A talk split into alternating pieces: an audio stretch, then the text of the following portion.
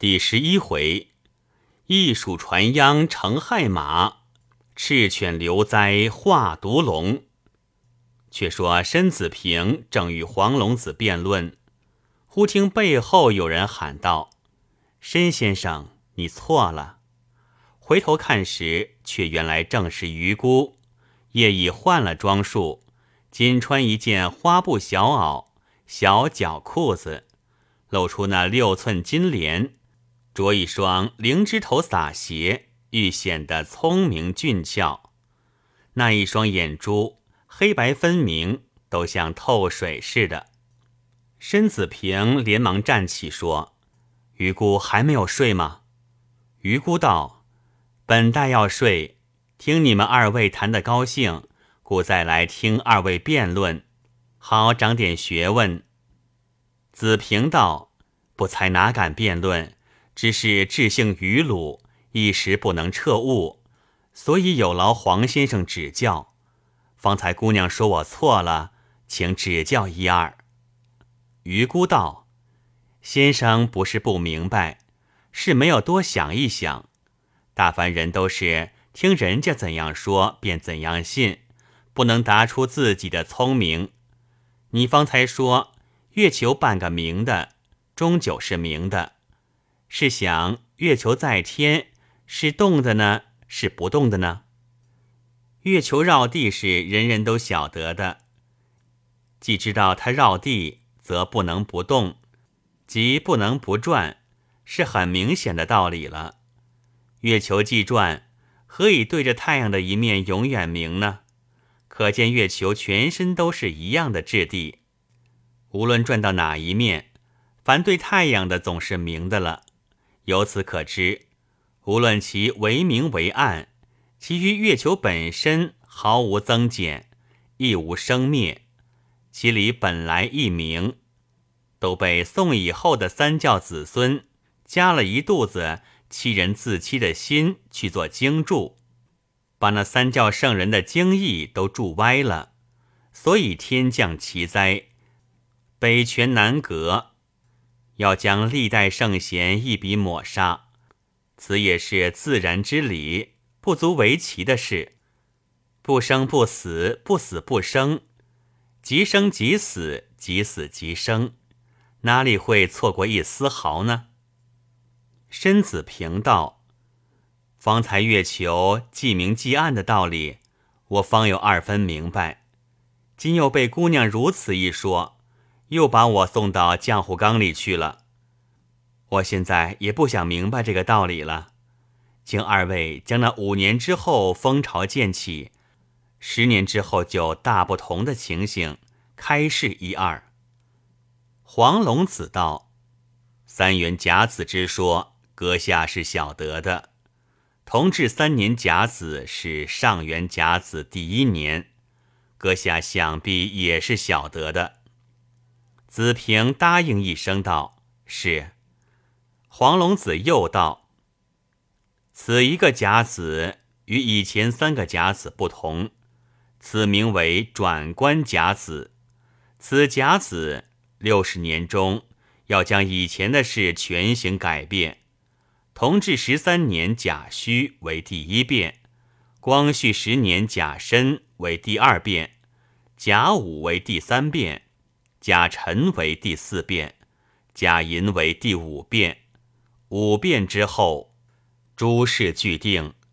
若是咸丰甲寅生人的人活到八十岁，这六甲变态都是亲身阅历，倒也是个极有意味的事。子平道：前三甲的变动，不才大概也都见过了。大约甲戌穆宗义皇帝上升。大局为之一变，甲申为法兰西福建之意，安南之意，大局又为之一变。甲午为日本侵我东三省，俄德出位调停，借收渔翁之利，大局又为之一变。此都已知道了，请问后三甲的变动如何？黄龙子道：“这就是北权南阁了。”北权之乱起于戊子，成于甲午，至庚子、子午一冲而爆发，其兴也勃然，其灭也忽然。北方之强也。其信从者，上自恭维，下至将相而止，诸亦为压汉。南阁之乱，起于戊戌，成于甲辰，至庚戌、辰戌，一冲而爆发。然其兴也渐进，其灭也前消。南方之强也。其信从者，下自士大夫，上亦至将相而止，诸亦为主满。此二乱党，皆所以酿劫运。亦所以开文明也。北权之乱，所以渐渐逼出贾臣之变法；南阁之乱，所以逼出贾银之变法。贾银之后，文明大著，中外之猜嫌，满汉之遗迹，尽皆消灭。魏真人参同契所说：“元年乃牙资，指贾臣而言，臣属土。”万物生于土，故甲辰以后为文明牙资之事，如木之彻甲，如笋之解脱。其实满目所见者，皆木甲竹拓也，而珍宝已隐藏其中矣。十年之间，拓甲渐解，至甲寅而起，寅属木，为花萼之象。甲寅以后为文明华夫之事，虽灿然可观，尚不足与他国齐驱并驾。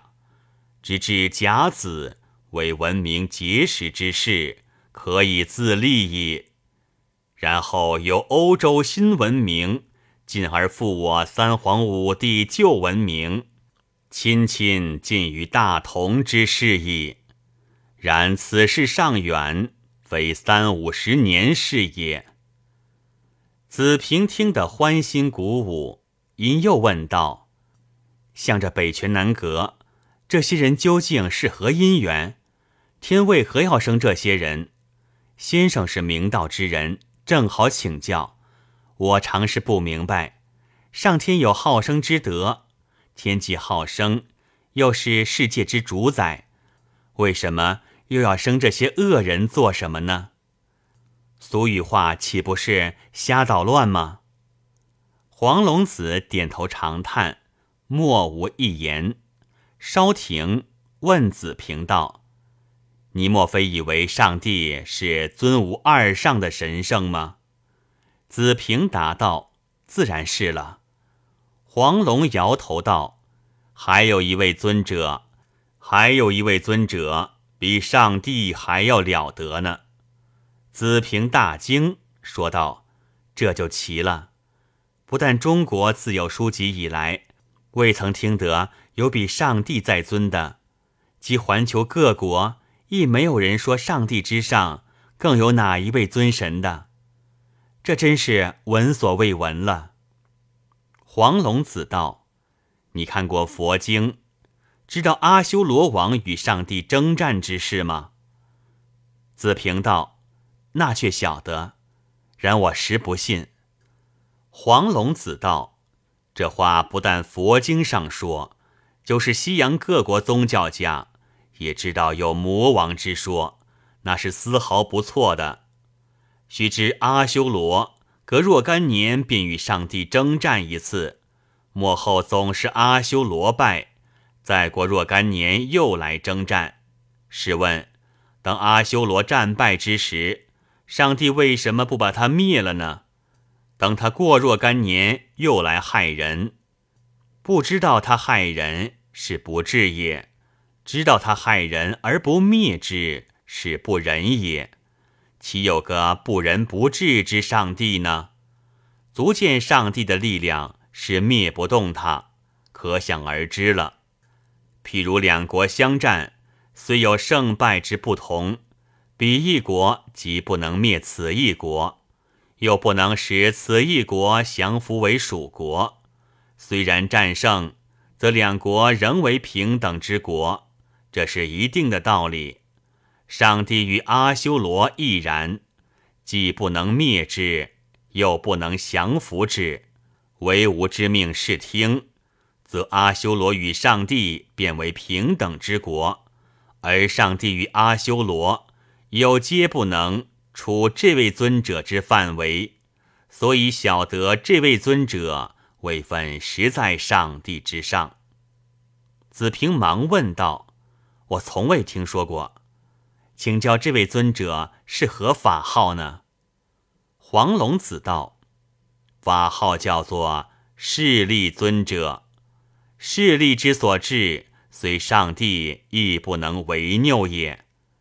我说个比方给你听：上天有好生之德，由冬而春，由春而夏，由夏而秋。”上天好生的力量已用足了，你试想，若夏天之树木、百草、百虫无不满足的时候，若由着他老人家性子再往下去好生，不要一年，这地球便容不得了。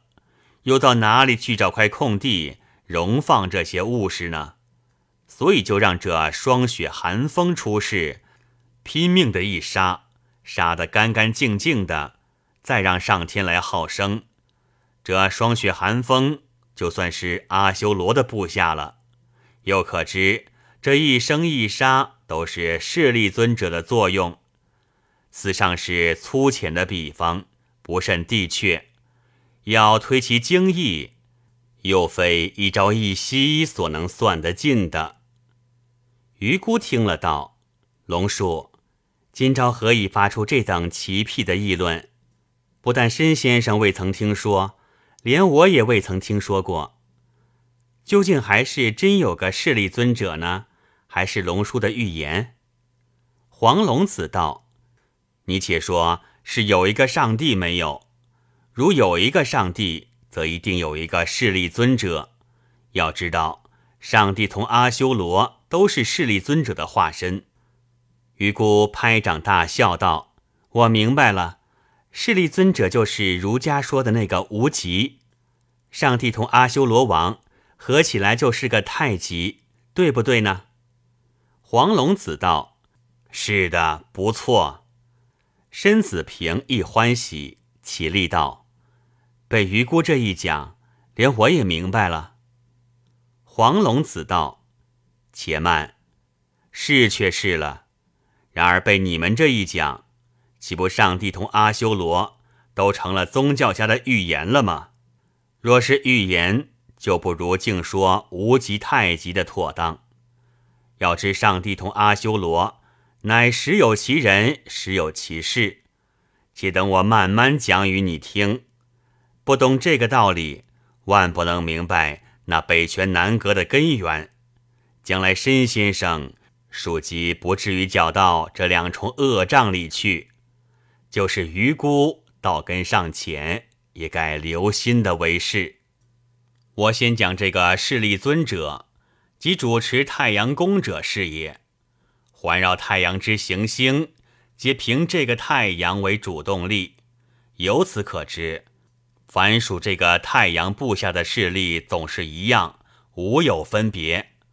又因这个感动力所及之处，与那本地的应动力相交，生出种种变相，莫可计数。所以各宗教家的书，总不及儒家的《易经》为最精妙。《易经》一书专讲爻象，何以谓之爻象？你且看这“爻”字，乃用手指在桌上画道：一撇一捺，这是一交。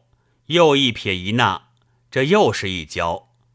天上天下一切事理，尽于这两交了。出交为正，再交为变，一正一变，互相乘除，就没有计极了。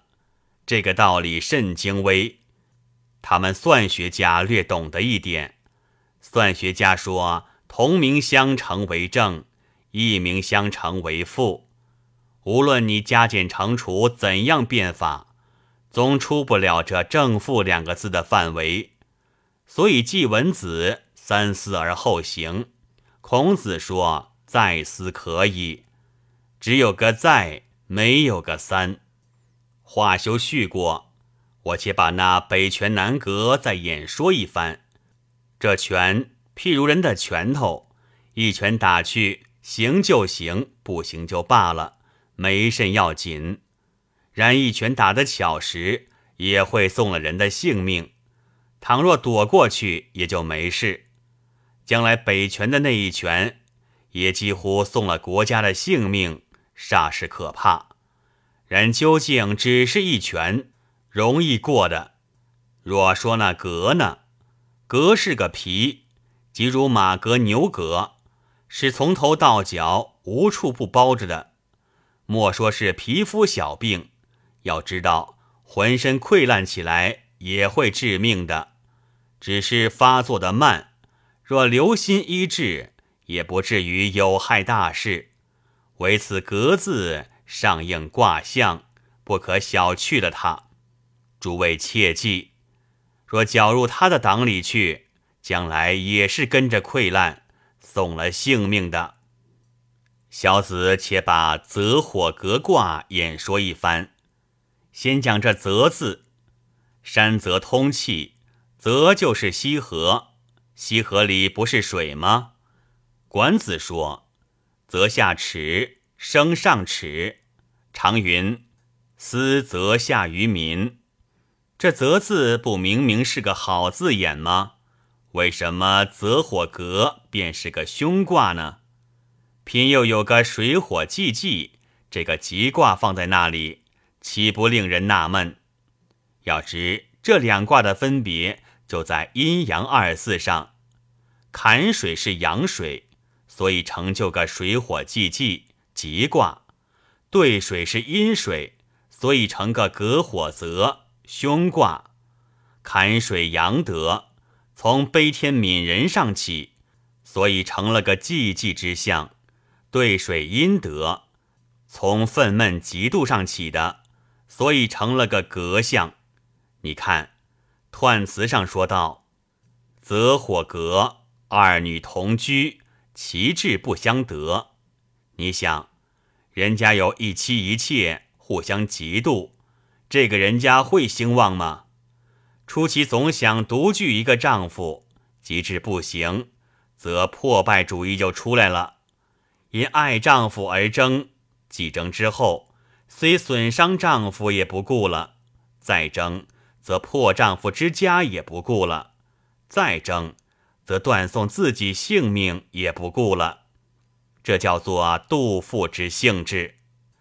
圣人只用“二女同居，其志不相得”两句，把这南阁诸公的小象直画出来，比那照相照的还要清爽。那些南阁的首领，起初都是官商人物。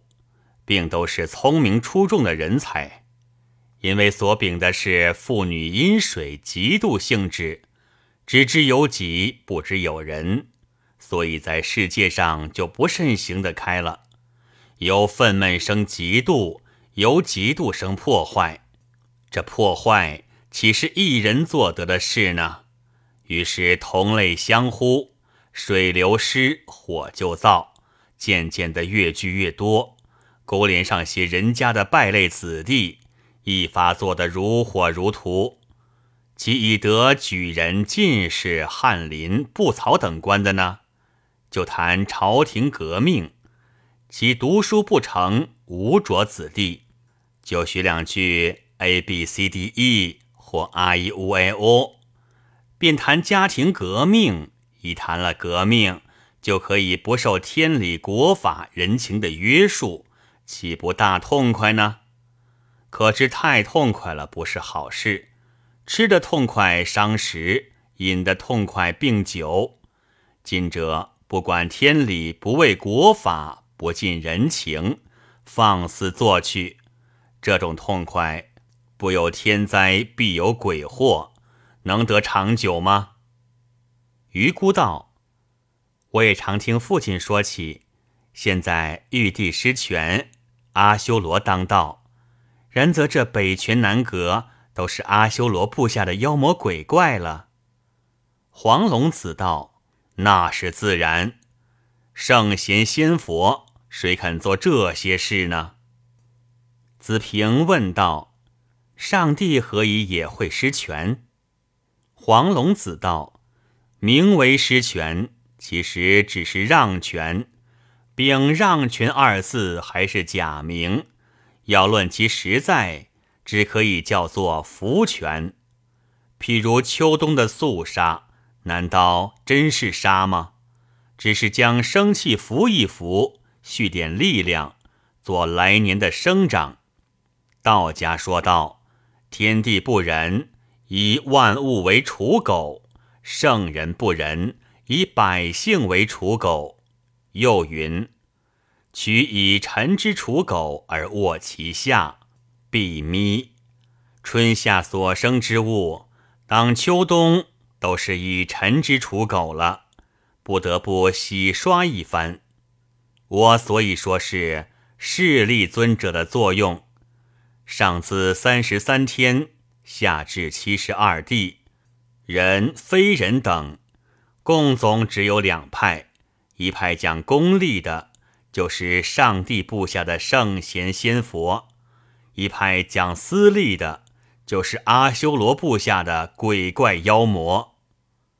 申子平道：“南阁既是破败了天理国法人情，何以还有人信服他呢？”黄龙子道：“你当天理国法人情是到南阁的时代才破败吗？久已亡失的了。《西游记》是部传道的书，满纸预言。他说那乌鸡国王现坐着的是个假王。”真王却在八角琉璃井内。